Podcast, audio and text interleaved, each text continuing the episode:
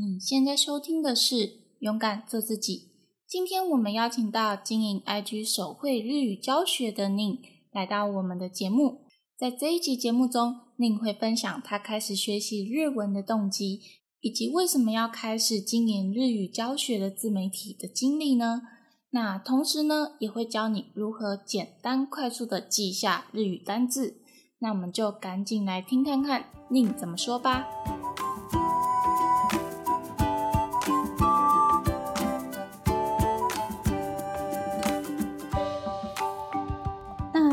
非常荣幸能够邀请到经营手绘日文教学的宁来到我们的节目。那首先，我们先请宁做简单的自我介绍。Hello，各位听众好，我是宁。宁是拼法是 N I N G。那因为我会做这个插画日文笔记，是因为因为我从小就喜欢画图，然后特别喜欢看图片类的东西。如果像是那种课本啊，字很多的，我就不喜欢看。但是我特别喜欢看杂志跟漫画，然后看久了之后，也会很希望自己可以做出这种很吸睛、很让人想要看到的视觉。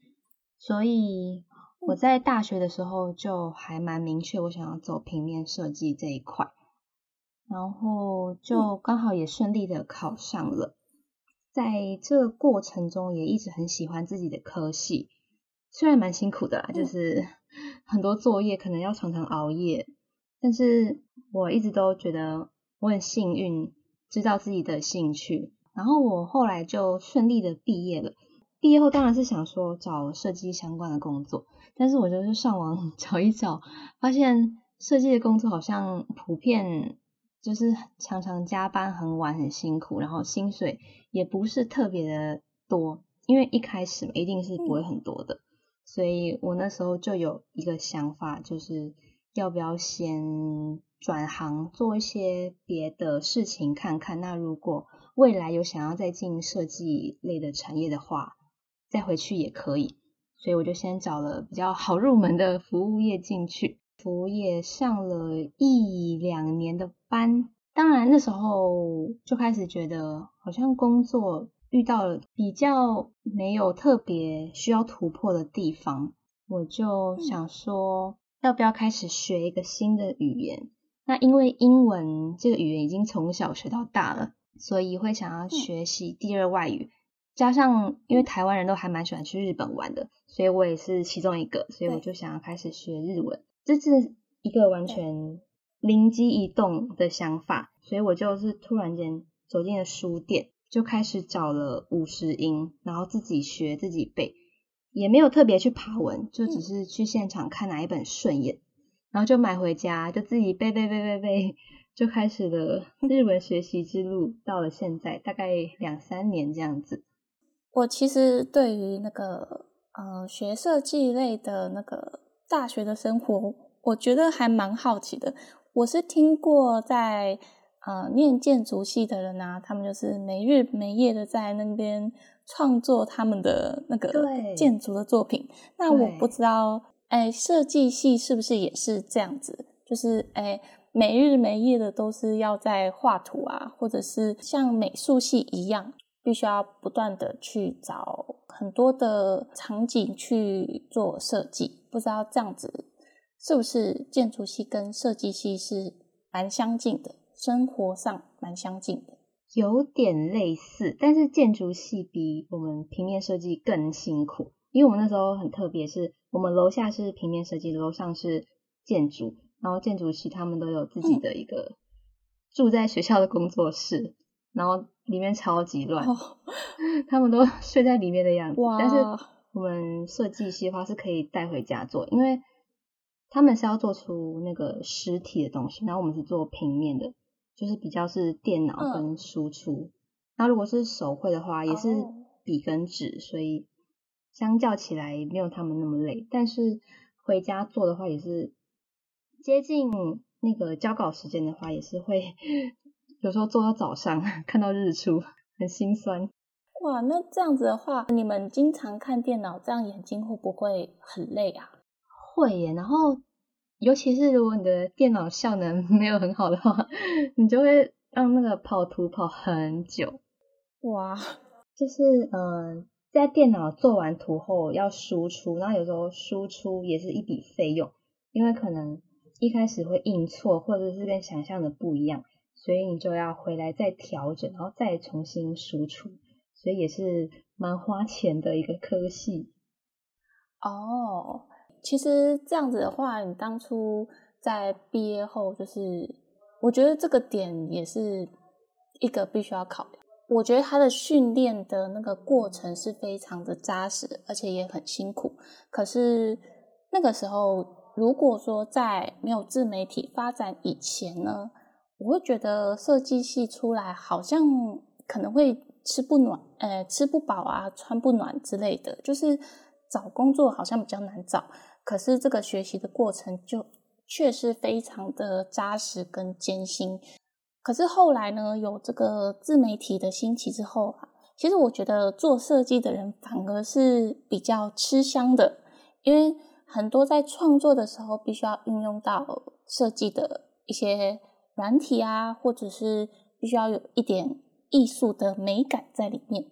对，所以我觉得后来我觉得这个走设计的人啊，其实在找工作上会比较吃香一点。对，那我不确定说你在找工作的过程中，就是现在有没有发现学设计的人在外面找工作会比较吃香呢？如果还没有自媒体前，可能我不确定大家，但是好像大家会普遍认为比较实用度不高。但是自媒体兴起后，就是因为做图的需求，所以大家突然会很注重排版啊，然后。好不好看这样子，然后对我觉得，如果懂设计的话，做自媒体是很加分的，因为你就可以做出跟别人不一样的东西，不局限是用那个套模板这样子而已。嗯，那如果是在业界找工作的话，我自己有上网查，其实设计的工作还蛮多的，但是普遍的入门薪资都没有很高。然后听我朋友。说，因为他们也是设计系毕业，然后就还蛮辛苦的，常常周末也是去赶赶案子加班，所以我就觉得加班 不是我想要的生活，所以我才没有进入正职的设计这样子。我觉得可以当自己兴趣，我啊，我自己目前是想要把它当兴趣，跟用在自媒体上面，这样就好。不过呢，我很好奇的问一下，你自己曾经有没有想过，就是在接案平台上接一些设计类的案子？因为你也说过，就是应该说刚刚有讲到，就是自媒体兴起之后，其实设计类的，就是这一块，然后就会市场就是慢慢的起来。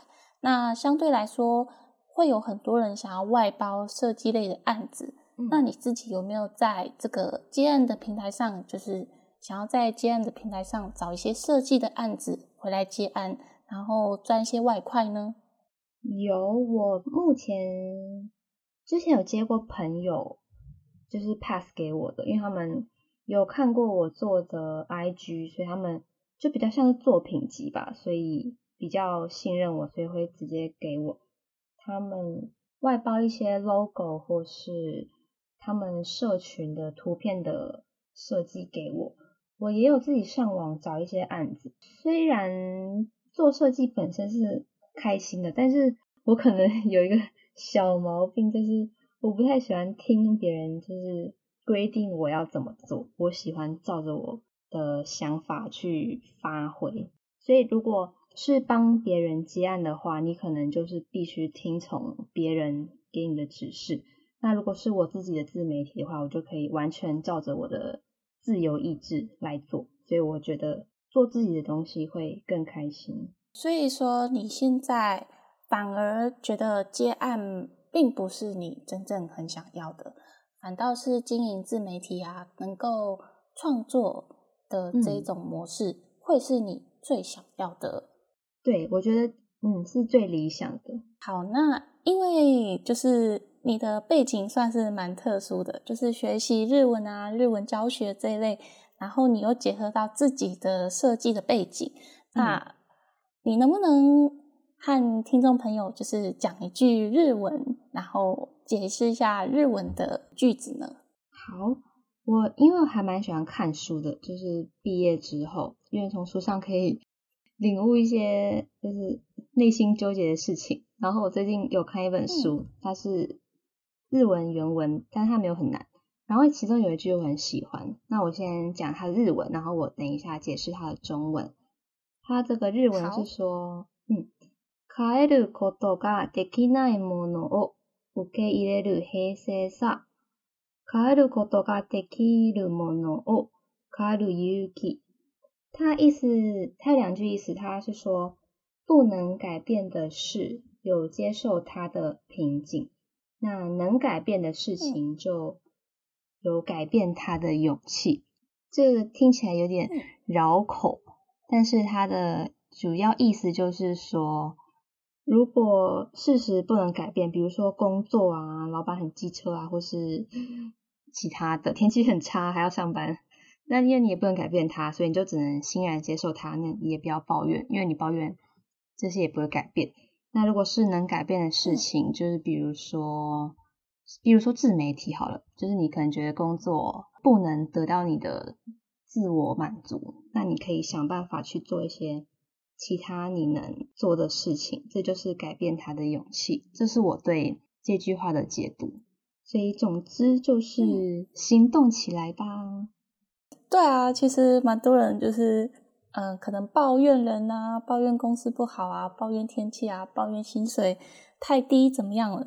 但是这样子的抱怨就是会有产生那个负能量啊，负能量越多的时候，其实那个运气啊，就是人的气场就会更不好。那当人的气场不好的时候，吸引到的事情也会更不好。嗯，对对，所以对对对对，所以我觉得你刚刚讲到就是嗯，不能改变的事情。那就是接受它。那接受它呢，也不是说就是去迎合它，转换一个心情。对，转换一个心情，然后不要让这个负能量就是加深啊。这个负能量加深，就会有比较多不好的事情吸引到身上。那对于那个能改变的事情呢，对，就是与其抱怨呢，那不如就是行动起来。对。没错，然后我觉得你刚刚讲那个日文，我马上就被你圈粉。你讲的超可爱的，我马上就爱上 哇！不会啦，我觉得你讲日文的那个语气啊，然后日文卡哇伊风的那种感觉。如果你自己本身心情不好，你就算努力的想要掩饰这个不好的心情，你没有表现出来，但是你还是会散发一种。黑暗的气场，别人都还是可以感觉得到，所以我觉得心情是藏不住的。对，如果是这样的话，就是那个好运看到你就 就赶快绕道而行，不要影响你了。对你就会散发一个你看不见的黑气场。因为你刚刚讲这个日文句子，我就是马上变成你的小粉丝。那我作为一个小粉丝呢，我就是想要问你一下，哎。是什么样的契机，就是让你爱上学习日文这件事情呢？有些人可能是很想要看懂日剧或是旅游，但我自己就是觉得纯粹日文听起来很好听，然后日本的女生很可爱，然后日本也很好玩，就是综合了这好几个我喜欢的元素，会让我很想要去了解这个语言。然后，如果等我会了这个语言，我自己去。自助旅行的时候就不需要靠翻译呀，我希望我可以自己可以跟当地人沟通，所以就是靠着一个很简单的小初衷就坚持到了现在。嗯，哎，你有没有想过，就是未来可能有想要搬去日本住的这个念头呢？我之前很想要去打工度假，但是那时候我就在查查一查，然后结果突然 疫情就来了。对，这个就比较麻烦，然后就不能去了，然后就大概拖了两年吧，因为疫情大概两年。嗯，然后我希望未来是等结束后可以再去这样子，很希望可以在那边生活看看。所以你会想要去那边短期跟住个几个月啊，然后或者是几年？嗯嗯，可能先几个月试试看，但不知道合不合适，但是至少我有试过这样子。那。在学习的这个日文的过程中啊，有蛮多人其实就像是学英文啊，或者是学语言啊，是学久了其实会感觉到疲累。嗯，那你自己在学习日文的这个过程中哦，有没有遇到过倦怠感？那如果说你有遇到倦怠感呢，那你会如何去调试跟克服呢？我学日文的时间很长，但是我中间有停过很多次。停的时候通常都是倦怠的时候，所以我觉得倦怠的时候就是直接休息，可能休息个两三个月，就是把课暂停，然后让自己休息一下。因为有时候遇到瓶颈，可能是学到一个很难的东西，然后你一直觉得你克服不了，觉得很没有自信。但是我自己打，我之前做法就是把课暂停，然后自己有空的时候。以轻松的方式上网去查，说把不懂的文法自己多查几次，然后因为是自己看，所以就比较没有压力。然后再加上其他的休闲活动，就出去玩啊、唱歌或是逛街。然后等你的那个没有自信的情绪稍微平复了之后，再回来继续上课。但因为我我不会就是停掉，因为我自己知道我还蛮喜欢日文，我很想要把这个东西学好，所以我知道我不想停下，我只是想要暂时休息这样子。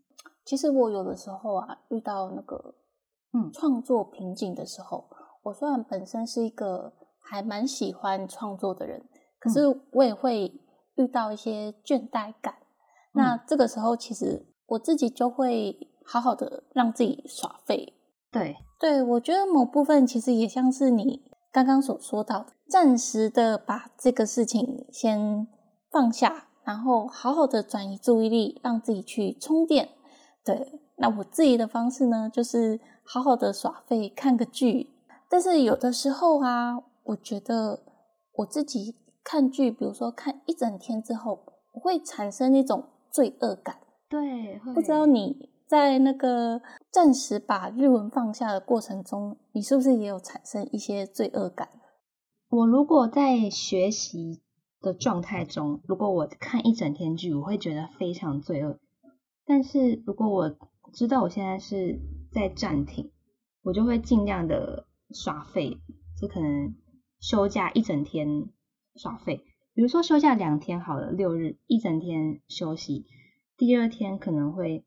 稍微简单的接触一点点，但是不要有压力，也不要看太多，就是有接触就好。所以，嗯，一整天下来，你的那个罪恶感是不是没有那么严重？就是可能稍微有一点点，所以隔天的时候就会，哎，可能稍微看一下这样子。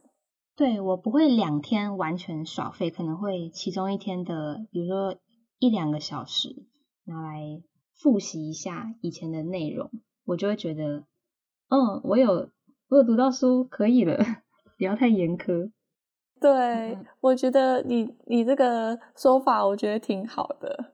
对，像我有时候也是啊，那个耍废耍久了，就会觉得啊，稍微看一下书，或者是稍微认真一下，这样子。感觉还是有做一点事情，那对那个罪恶罪恶感就不会这么的严重。对，因为不要把自己逼太紧，我觉得不然会很难持久。那嗯，因为你现在是在做自己的手绘日文的教学的 IG 账号，嗯，那是什么样的动机让你开始想要去做这件事情呢？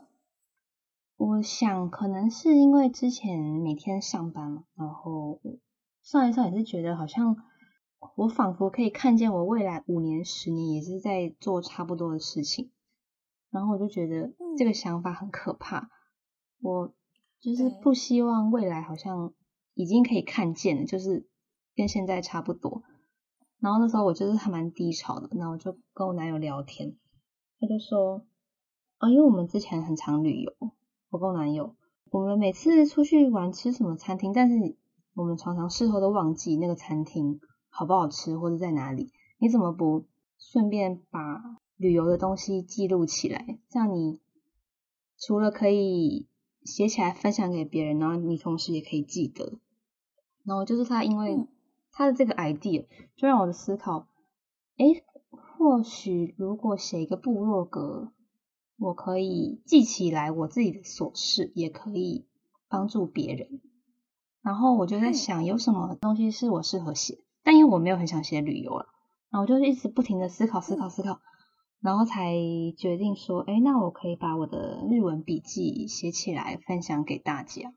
这就是最一开始开窍的点。对，然后当然，如果只是纯粹写笔记的话，这样其实不够吸引人，也没有个人的特色。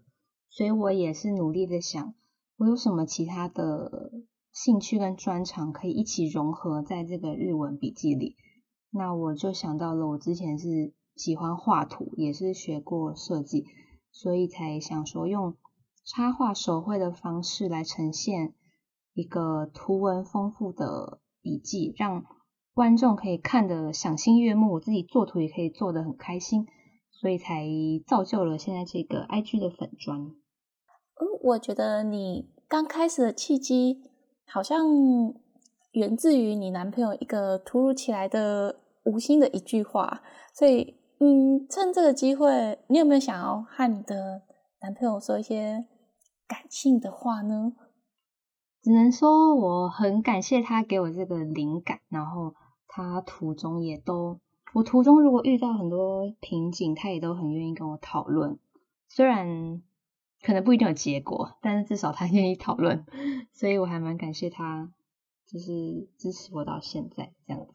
嗯，我觉得啊，其实另外一半的支持会对于我们在人生路上啊，不管是做什么事。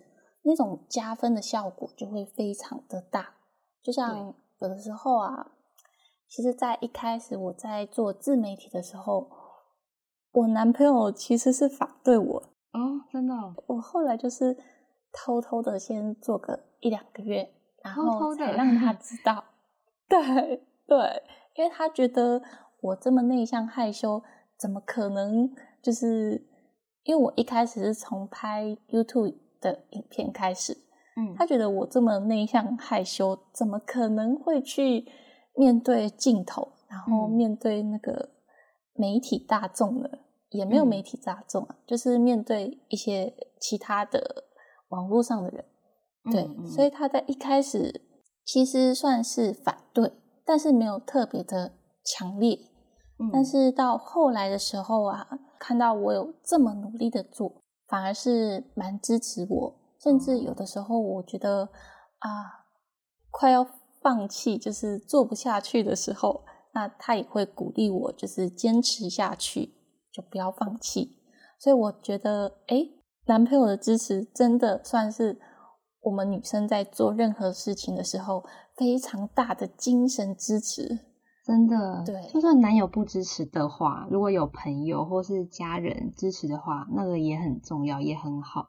真的，而且有的时候啊，做久了，然后可能朋友啊，或者是男朋友啊，或者是家人无心的一句话，也不是无心，就是可能突然间说：“哎，我觉得你做的很棒啊，就是可以再坚持下去。”然后我。我们都支持你，什么这样子的话，其实听起来外人看起来好像蛮正常的，可是对于当下自己来说，那是一个非常大的动力，让你前进。对，真的，对，所以我觉得，哇，你男朋友真的是超棒的，开启你这一条斜杠创业的路程。对，真的好像是因为他讲，我才突然想到，哎，有这个路，哎，很酷这样。那在这个斜杠创业的过程中啊，平常呢，你是怎么会去，就是怎么样去安排你的时间啊？包含从 IG 贴文的主题的发想啊，或者是撰写内容啊，然后到图案设计，在这个过程中，你大概都是怎么安排的？然后大概都花多久的时间呢？我一开始创这个 IG 大概是一年前，那时候我刚好我没有在上班，所以我时间很充裕，我可以用很慢的速度想内容、画画，然后做贴文。我那时候大概一篇贴文做了加画图长达九个小时，就相当于一整天的上班时间。但那时候也觉得还好，就是反正我时间很多。但我后来就是开始上班，就发现这样子实在不行，我产不出贴文。然后有在想说要怎么样可以加快速度调整。我现在一篇贴文大概也是加画图会需要至少四五个小时，然后还不包含零碎的时间。因为呃，我觉得最花时间就是自己画这件事情，但是我又觉得如果不自己画的话，找线上的图库，我的版面会很容易跟别人很像，所以我就是还是愿意牺牲一些时间，然后做出属于自己的版面。那至于内容的话，因为如果很刻意的去寻找。同样也是花时间，然后可能也不一定找得到，因为太刻意了。所以我觉得最好的方式就是从生活中本来就会遇到的事情去寻找灵感。像是我之前有个同事，他某一天就在他的那个小纸条上面写着那个日文的星起，就是月火水木金土日，他就一直在背，背背背。他说好难背哦，这怎么记起来呀？然后我就突然间有个想法，说：“哎，原来这是一个大家学习的痛点。那如果我把这个痛点做成一个贴文，教一些简单的小诀窍、口诀的话，或许可以帮助到也是在背这个新奇的人。所以这也是我其中一个贴文的灵感。那如果是其他的灵感的话，因为我喜欢刚刚有提到我喜欢看书，那我会尽量从书中。”截取一些内容，看能不能跟日文做结合。像我之前有读那个《原子习惯》，所以我就会想说，要怎么样把日文结合在我日常就会做的习惯之中。就比如说通勤啊，或是我在等便当或是等人的时候，这种零碎的时间可以拿出来看一两个一两句日文。或者写一些贴文这样子，比较节省时间。你刚刚有提到那个学习日文的部分啊，就是你有说你看到你同事在背那个星期几星期几的那个部分。其实我以前刚开始在学五十音的时候，有去背这个星期几的单字，那那个时候我也是搞不太懂，就是。呃，背不太清楚，说哪一个是哪一个，所以其实我到现在还是没有办法记住，就是星期几是什么样的单字。那你刚刚有提到，哎，你看到同事有有在背这个，然后有想说结合一些技巧性的方式，那这边能不能请教一下，如果说要背那个星期几的话，有没有什么技巧呢？我之前是做一个口诀，虽然我有融合一些网络上的，然后我也有自己想一些我自己的口诀，就是比如说一个很好记的是，我觉得礼拜五最好记，它是金曜日，金曜比金嘛就是汉字，然后你就想，比如说五金行就是礼拜五，然后配上金，就是五金行，然后或是嗯那个。礼拜五是小周末，所以小周末下班都会想要去花钱 放松，所以小周末要去花金子。周小周末跟金又合在一起。那如果是礼拜六的话，很多朋友喜欢喝，很喜欢就喝酒，所以都会说 周六喝到吐。然后那个吐又是土曜日的土。礼拜三是水曜日，就是那个喝水的水。然后我就想到我之前之前疫情还没有来的时候。常常夜店周三都是 那个熟女之夜，所以周三就有很多水姑娘，漂亮的姑娘，就是很多这种奇怪的小口诀。不过我觉得这个小小口诀蛮有用的诶，看我现在礼拜五就是金嘛，然后礼拜六就是土嘛，然后礼拜三就是水，对我现在立马就记住了，哇，超厉害的！对，就是类似这样子的小小句子，真的是蛮实用的哎。不过啊，其实刚刚有听你这样子讲，哎，一周的贴文还是花蛮多的时间的。那你自己有算过一周大概要花多少时间经营吗？我觉得至少有十个小时，我觉得还是蛮多的。我不知道其他人，但我觉得我动作没有很快，花的时间比别人久，但是还是得更新，因为我觉得这件事情对我来说是重要的，我觉得值得花时间投入。那因为我有，我也有看到你有在做你自己的官网，那嗯，官网跟 IG 就是这样子同时经营，你自己会不会负荷不了？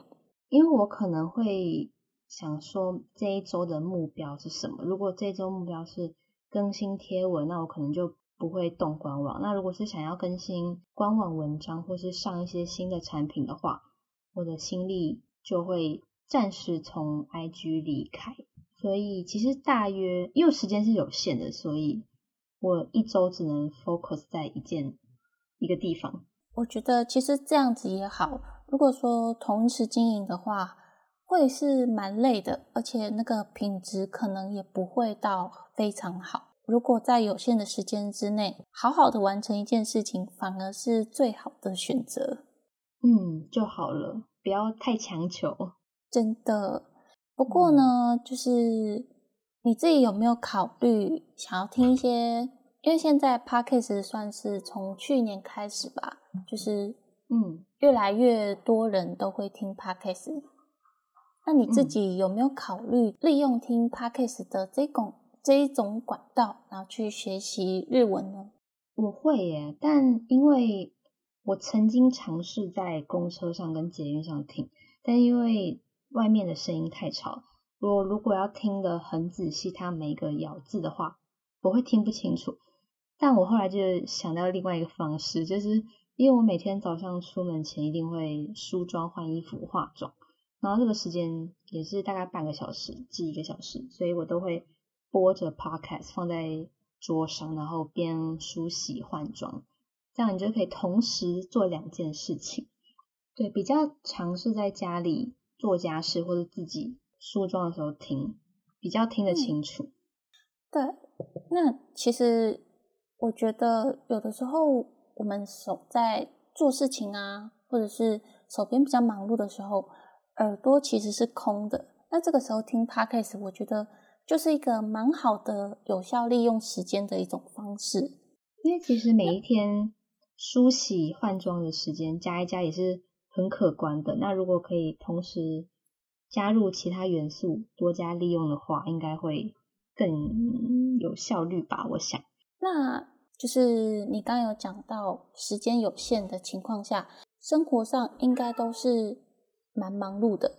那你自己有没有想过，可能曾经比较繁忙的情况下，然后又心力交瘁的情况下，有没有想过就是放弃这个？经营手绘日文教学的一些，不管是 IG 啊，或者是官网的这一部分，放弃经营，然后想说就全心的学好日文就好了呢？我有时候会很快速的闪过这种放弃的念头，就可能是遇到瓶颈，或是被别人指正，贴文做的讲的不够精辟的时候，难免会想说，那关掉好了，就不要做。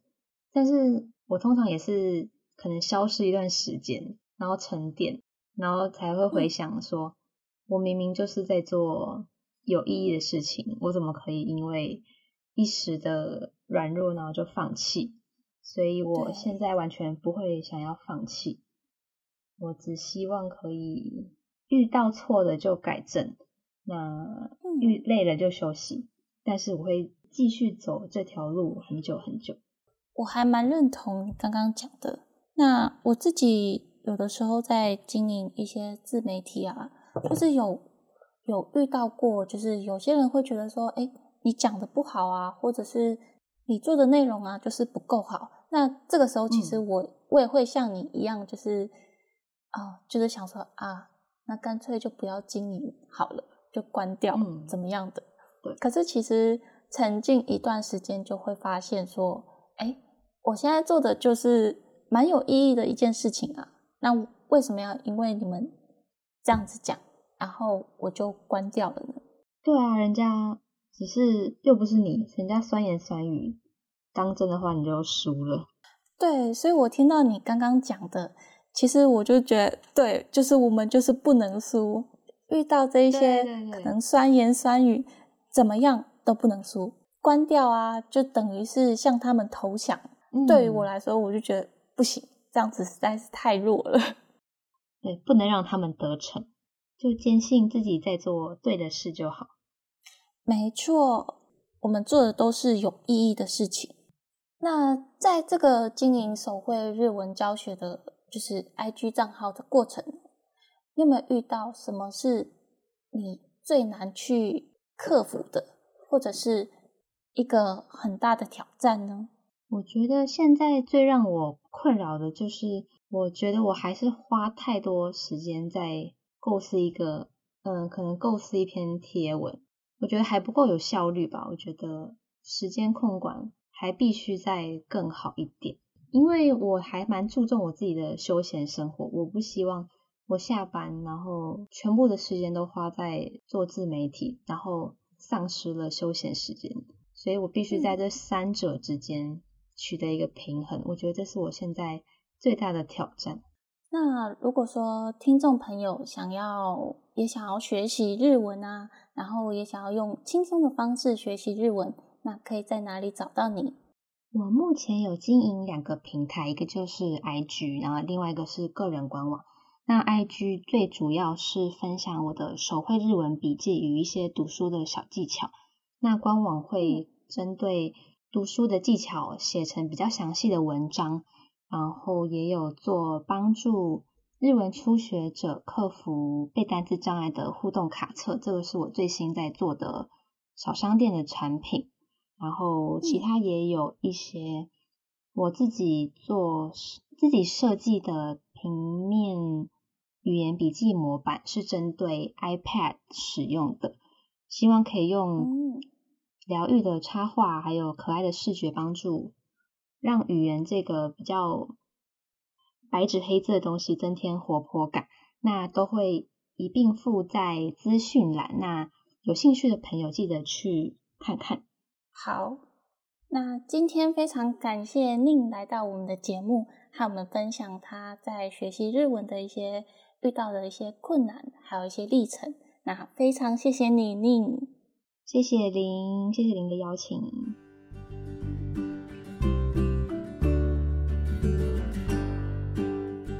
总结一下今天的三个重点。第一个重点呢是宁在前面讲过的日文句子，如果你很好奇的话，可以回去前面再听一遍。那那一句的日文语义就是：不能改变的是有接受它的平静，能改变的是有改变它的勇气。换句话来说。如果今天我们一直不断的去抱怨，不管是在工作啊，或者是家庭，或者是生活，经常抱怨的人，身边的磁场也会比较差一点。如果真的无法改变呢，我们就试着换一个角度去接受它，或许它其实没有你想象中的这么严重。那如果是能改变的事情呢，那就赶紧去行动，不要再怨天尤人了。第二个重点是。并在学习日文的过程中，如果遇到一些困难或者是倦怠感的时候，会如何去克服呢？其实他说可以试着去放下日文，然后去休息，做一些休闲的活动，转移一下自己的注意力。当你经过一段时间的休息来充电之后，再回到你想要做的事情上，就会更有动力。那第三个重点是，因为宁在经营他的手绘日语教学的 IG 中，每一篇贴文都是经过他自己的亲手手绘来制作的，所以制作的时间会比较久一点。再加上前期的想灵感、想主题，还有写文案的时间，要完成一篇贴文是长达九到十个小时这么多，所以宁就会善用生活中的事情来帮助他完成。自媒体经营的作品，例如在想主题的部分，可以去询问身边的朋友，问问他们有遇到什么样的困难或者是痛点，那这些都是可以收集的素材来源。又或者是可以利用通勤的时间打打贴文啊，或者是看一篇日文的文章，或者是阅读，将生活中零碎的时间或者是资源善加利用，在产出作品上就可以提高效率。好的，那么今天非常感谢你的收听，因为有你们的收听，才能让我更有动力的去做勇敢做自己的 Pockets 节目。如果呢你喜欢这样子的节目内容，可以订阅追踪我，或是可以追踪我的 YouTube、IG，同时你也可以分享这个节目给你身边的朋友，让我一直带给你们正向的知识，伴随你们一起学习成长。也欢迎帮我到 iTunes Story 上帮我打新评分加留言，详细链接都在节目的资讯栏处。我是玲玲，我们就下集再见喽，拜拜。